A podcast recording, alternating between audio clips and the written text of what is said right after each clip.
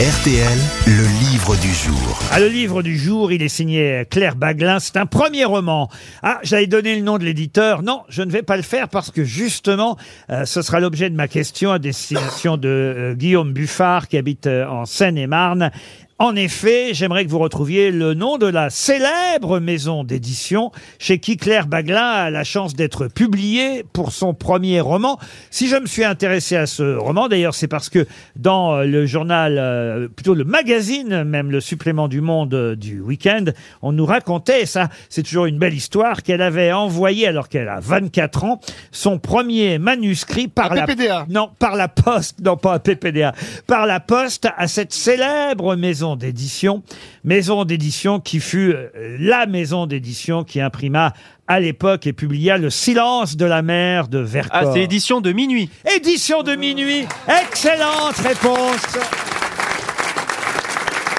de Paul Elkarat. Bonjour Claire Baglin. Bonjour. Et vous avez 24 ans, vous envoyez votre roman donc par la poste à cet éditeur, il le publie, ça s'appelle En salle, et alors ça raconte deux histoires à la fois, évidemment d'une même famille, votre famille, on imagine que c'est autobiographique, Euh, euh, je ne sais pas si vos parents portent exactement les prénoms de ceux euh, qui sont dans le livre, oui ou non? C'est possible. C'est possi- euh, c'est aussi une référence à Georges Perec et aux choses, mais, euh, mais c'est possible que ce soit leur vrai prénom également. Le papa s'appelle Jérôme en tout cas.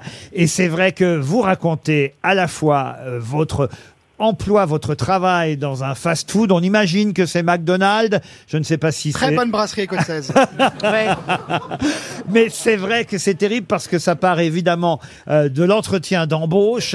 Ça fait presque rire d'ailleurs cet entretien d'embauche. Je sais pas si ça se passe exactement comme ça, mais ça permet, euh, et en tout cas à la romancière que vous êtes, d'alterner avec cette période où vous travaillez dans un fast-food avec une période de l'enfance où vous voulez fréquenter les fast-foods en insistant auprès de vos parents parce que les enfants, c'est vrai, aiment ça aller dans ce genre d'endroit. Mais quand on s'y retrouve pour y travailler adulte, c'est moins amusant. Ça, c'est sûr.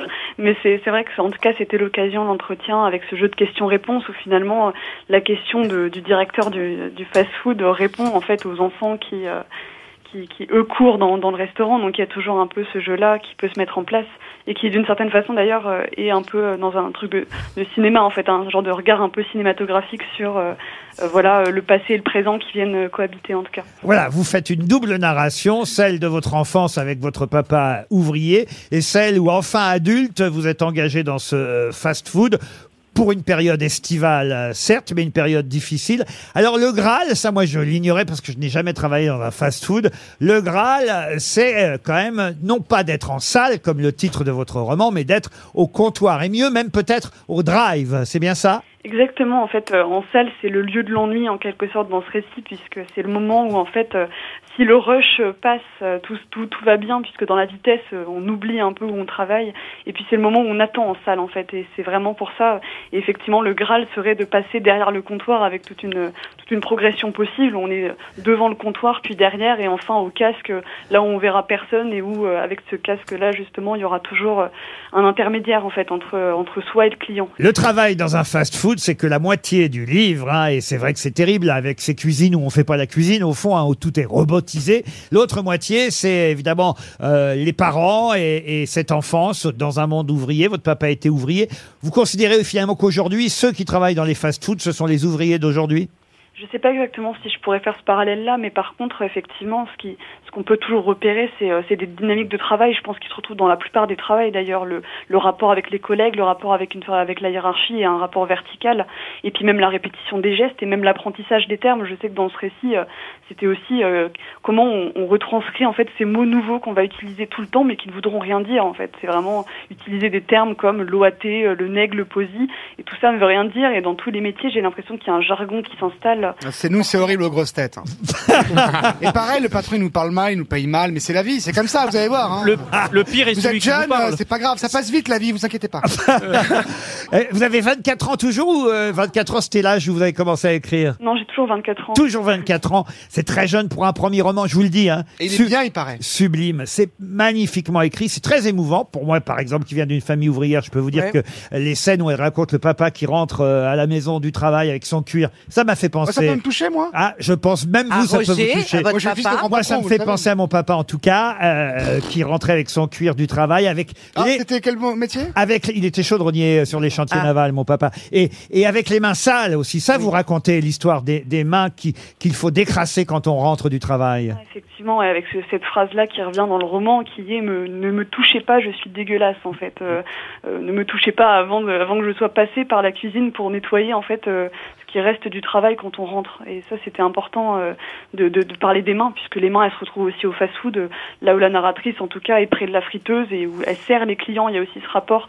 Le service, c'est d'abord les mains en fait. C'est d'abord euh, les mains qui amènent le plateau. C'est d'abord les mains qui, qui préparent les commandes aussi. Avec le bruit, hein, évidemment, euh, que font euh, effectivement les friteuses, et, et vous, vous comparez ça euh, au, au battement de, de, de, de la musique de- des démons de minuit, hein, parce que j'imagine que vous êtes de cette génération qui avait chanté et dansé sur les démons de minuit, et c'est vrai que c'est quand même génial comme histoire. euh, C'est avoir... drôle, d'ailleurs, parce que c'est pas du tout ma génération finalement. Si, si, Non, si, si. enfin, génération. Si, si, vous avez savez, 54 ans. Génération c'est les années d'avant, 80, Je suis en train de faire le calcul, effectivement, si vous avez 24 ans, Ah bah bah alors, non. pour- pourquoi vous avez pris ce... ma génération, mais pour- c'est pour- c'est des musiques qui restent dans, dans Bah les oui. Ouais. Ah, Dans les voilà. booms de droite, les gens de droite, Qui, j'écoute ça. monsieur Au bout Parce que c'est- de la nuit, les démons de midi. On dirait une Ah, C'est friteuse. karaoké maintenant. Mais non, mais Tu fais pas bien la friteuse C'est effectivement la chanson que vous choisissez dans votre livre pour raconter euh, les- le bruit, les signaux sonores euh, des friteuses qui sonnent ou les poissons panés euh, qui sont dans la cuisine du fast-food. Est vraiment pané, les Et Vous poissons. écrivez à la fin, je sais, le bruit vient de ma poitrine, comme quand les basses la font vibrer, comme quand je posais ma main d'enfant sur mon cœur avec l'impression qu'il allait exploser au son des démons de minuit. C'est la chanson que vous avez choisie, en tout cas, pour euh, raconter ces vibrations. Mais passer des démons euh, de minuit aux éditions de minuit, il fallait le faire. Ouais, c'est Beau. joli. Vous l'avez fait, c'est votre premier roman, ça s'appelle En salle. Bravo Claire Baglin, c'était le livre du jour.